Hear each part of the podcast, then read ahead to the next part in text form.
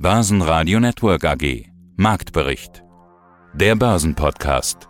Im Börsenradiostudio Andi Groß und Sebastian Leben. Die Anleger sind mutig. Zumindest ein bisschen. Dreimal war am Montag der DAX über 12.300 Punkte geklettert und dreimal war er wieder runtergefallen. Allein in der letzten Handelsstunde verliert Frankfurt über 100 Punkte zum Hoch. Hier die Schlusskurse. DAX 12.227 Punkte minus 0,5 Prozent. MDAX 22.450 Punkte minus 0,4 Prozent. Das Minus letztendlich ist geschuldet der schwachen Wall Street. Die Börsenbullen waren einfach zu zaghaft. Zu deutlich stehen die IFO-Zeichen auf Rezession.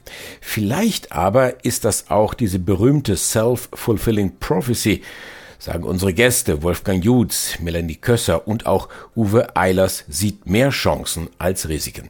Es gibt zwar viele Ängste, aber die sind längst eingepreist, so der Tenor.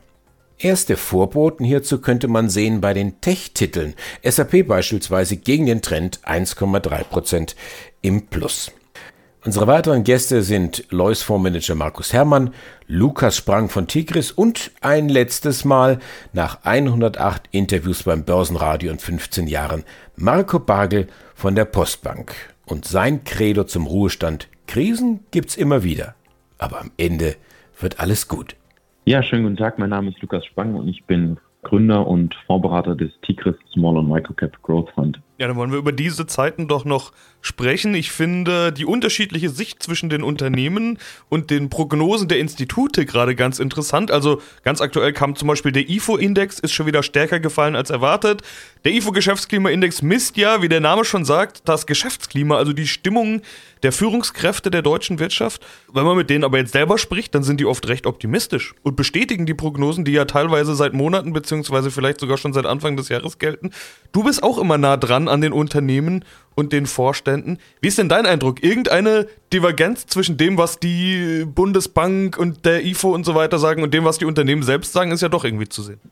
Ja, absolut. Kommt vielleicht auch immer ein bisschen drauf an, mit welchen Unternehmen man spricht. Aktuell ist es in der Tat noch so, wie du sagst, ähm, wenn man sich auch die Q2-Zahlen oder die Halbjahreszahlen angeschaut hat, dann sind die weitestgehend relativ positiv oder gut ausgefallen. Der Großteil der Firmen hat auch ihre Prognosen bestätigt.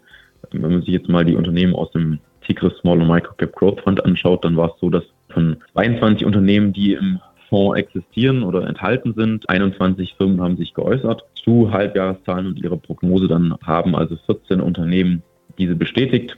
Drei haben sie erhöht, zwei haben eine Anpassung vorgenommen. Das heißt, auf der einen Seite vielleicht nach oben angepasst, auf der anderen Seite nach unten angepasst. Und zwei Unternehmen haben sie reduziert. Das heißt also, der überwiegende Teil ist nach vor so positiv gestimmt wie auch bereits zu Jahresanfang. Aber ja, natürlich gibt es auch auf der anderen Seite Unternehmen, wir haben es die letzten Tage mitbekommen, eine Hypoport mit deutlicher Gewinnwarnung. Auch eine Warta hat die Jahresprognose gesenkt. Zuvor war es die Kion.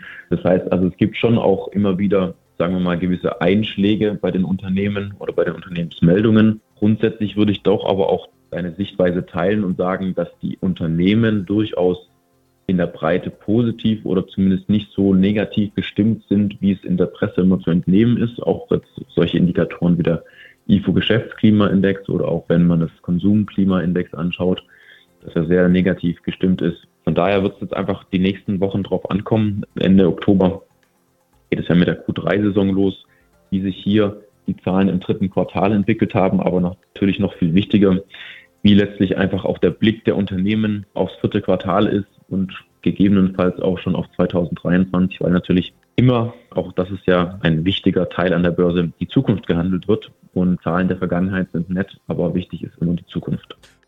Guten Tag, ich bin Uwe Einers, Gründer und Vorstand der Frankfurter Vermögen.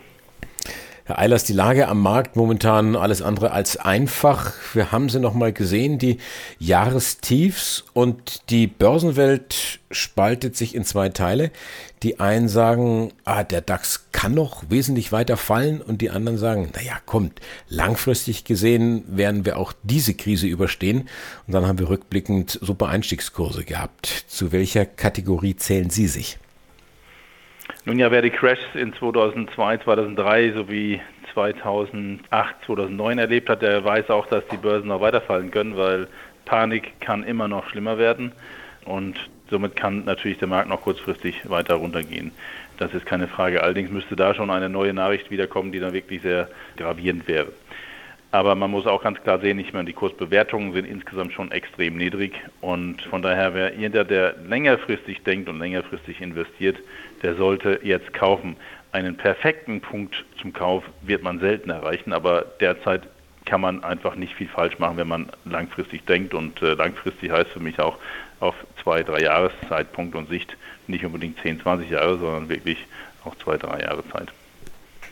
Und wie lautet Ihre weitere Strategie? Jetzt erstmal abwarten oder doch irgendwo ein Fingerchen am Verkaufsknopf, wenn es noch weiter runtergeht? Oder sagen, jetzt nein, gehen wir da durch? Wir, da wir rein fundamental orientiert sind und davon ausgehen, dass die Wirtschaft nicht in eine tiefe Rezession gleiten wird, sagen wir äh, durchaus, dass wir, äh, selbst wenn es nochmal runterkommt, einfach dabei sind. Dann ist es halt so, weil mit Stop-Losses zu arbeiten, das machen wir grundsätzlich nicht. Das wäre entgegen der fundamentalen Sichtweise. Also von daher äh, werden wir auch drin bleiben, wenn es nochmal runterkommen sollte. Aber ich denke, auf Dauer werden wir da eher die Gewinner sein wieder. Ja, hallo, mein Name ist Markus Herrmann. Ich bin Portfolio Manager bei der Lois AG und für die beiden Fonds Lois Premium Dividende und Lois Premium Deutschland verantwortlich. Und das heißt, sie spüren genau das, was alle anderen Anleger auch gerade zu spüren bekommen. Die Börsen gehen auf Tauchstation. Der DAX auf neuem Jahrestief bis auf Niveaus wie Ende 2020 gefallen. Die Stimmung wird gefühlt immer schlechter. Als wesentlicher Faktor gelten ja wie immer an der Börse die Zinsen und da sehen wir Anhebungen. Vor allen Dingen die USA liegen davor. Und seit Jackson Hole ist auch klar, dass dieser Kurs beibehalten wird, auch wenn er der Wirtschaft wehtut. So war damals die klare Ansage. Das ist allerdings schon einen Monat her. Den richtigen Rutsch, den gab es eigentlich erst letzte Woche. Woche. Herr Hermann, was hat sich denn geändert seit Jackson Hole? Also warum fallen die Märkte weiter? Also ich sage mal, in der realen Betrachtung hat sich eigentlich gar nicht so viel geändert, weil die Kurse sind ja davor schon gefallen, weil man antizipiert hat, dass es sich negativ auf die Wirtschaft auswirken würde, was die Zentralbanken da machen, ähm, zu Recht natürlich. Und ja, jetzt da immer mehr negative Konjunkturdaten reinkommen, straft der Markt quasi die Aktien dann doppelt ab. Es ist ja so am Aktienmarkt, dass man beobachten kann, dass es immer prozyklischer wird, also dass der Aktienmarkt in seiner Natur immer prozyklischer wird.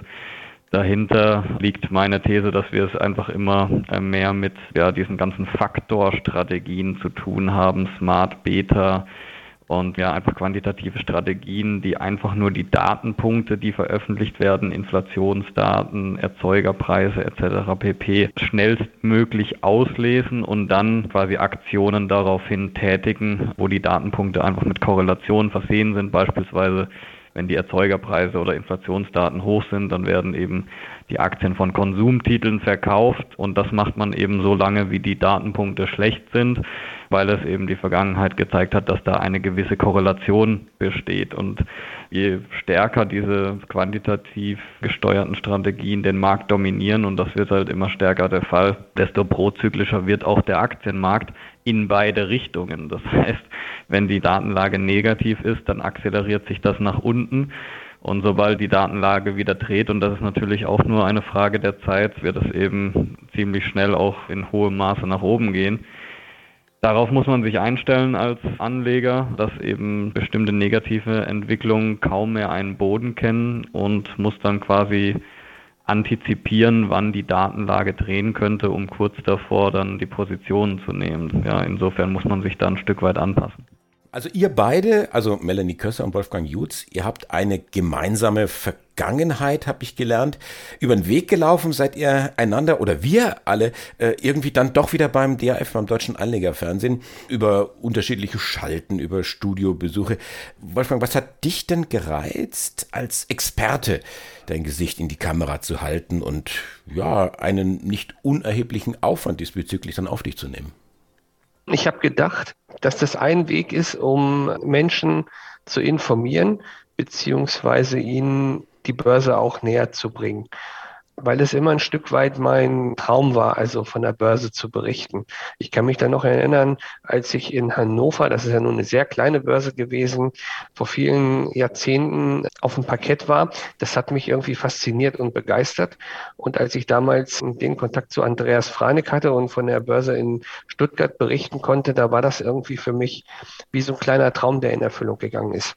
Erst später habe ich dann gemerkt, dass mir der Aufwand teilweise zu viel ist und dass ich das gar nicht um unbedingt so machen brauche. Und dann bin ich ja auch an den Peter Heinrich gekommen und wir machen dann die Börsenradio-Interviews auf herkömmliche Art und Weise über Telefon und über Zoom. Mhm. Melli, Stichwort Aufwand, der ist ja im Fernsehen ungleich höher.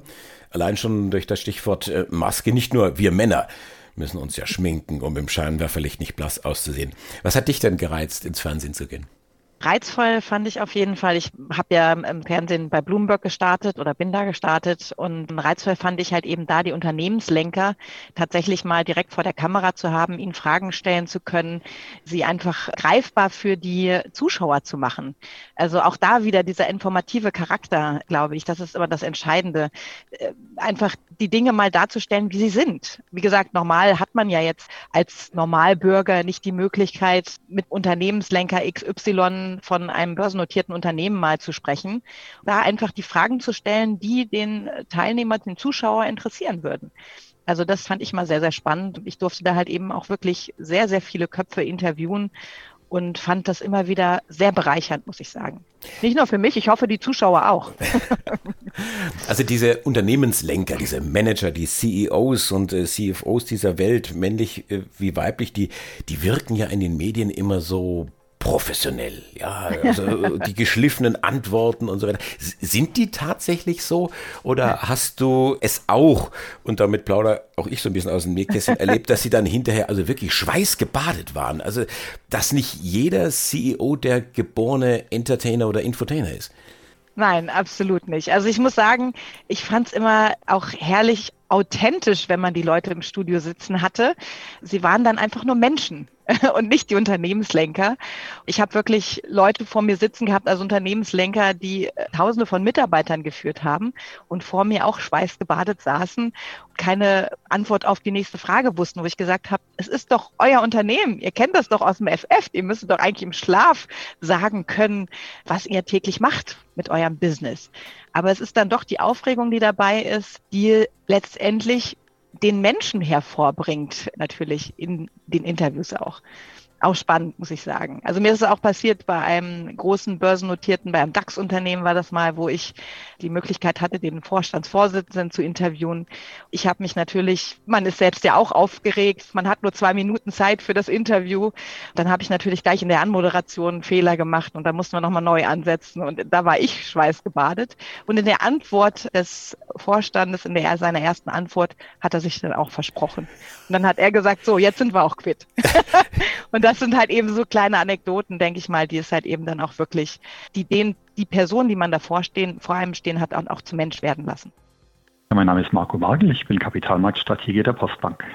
Ein letztes Mal Dr. Marco Bagel bei uns im Interview. Sie werden sich Ende der Woche verabschieden in den Ruhestand, wie ich es vernommen habe. Äh, Sie können auf eine lange Kapitalmarkterfahrung zurückgreifen und auch auf eine lange Börsenradio-Historie. Ich habe mal nachgeschaut. Das erste Interview war 2007, sind also auch schon 15 Jahre. 107 Interviews waren es in der Zeit insgesamt. Jetzt also das 108. als krönender Abschluss sozusagen. Äh, Ihre Zeit am Kapitalmarkt ist natürlich noch viel länger. Über wie viele Jahre Kapitalmarkterfahrung können, können wir heute sprechen? Ja, ich habe im äh, Bankensektor angefangen vor etwa 30 Jahren, ziemlich 1993. Ich habe mich aber da erstmals stärker mit volkswirtschaftlichen Themen beschäftigt, tatsächlich echte Kapitalmarkterfahrung, dann mehr so um die Jahrtausendwende herum. Aber auch immerhin schon gut 20 Jahre. Ja, dann versuchen wir es doch mal mit einem Fazit. Ist natürlich total schwierig nach all den Dingen. Wir haben jetzt ja schon total viel in den Korb geworfen und bei weitem noch nicht alles. Was für ein Fazit würden Sie geben? Was sagt Dr. Marco Bagel am Ende seiner Karriere? Ja, Krisen gibt es immer wieder, aber am Ende wird es gut werden. Ich vertraue darauf, dass die Märkte funktionieren, dass aber vor allem auch die Wirtschaft funktioniert. Das hat, haben uns mehrere Krisen hintereinander gezeigt. Ja, auch der Staat spielt natürlich eine wichtige Rolle und muss seinen Part ernst nehmen. Ich glaube, das wird jetzt auch im Moment wieder sehr, sehr deutlich. Wir haben lange Zeit den Staat ein bisschen vernachlässigt, in den Hintergrund gedrängt. Ich glaube, heute ist es doch ganz wichtig, dass auch hier wieder die wichtige Rolle einfach der Politik mit einbezogen wird. Die Interviews in voller Länge hören Sie jeweils bei uns im laufenden Programm bei börsenradio.de oder in der kostenlosen App. Das Team vom Börsenradio wünscht Ihnen jetzt ein gutes Händchen bei all Ihren Investmententscheidungen. Für Sie am Mikrofon heute Andi Groß. Börsenradio Network AG. Marktbericht. Der Börsenpodcast.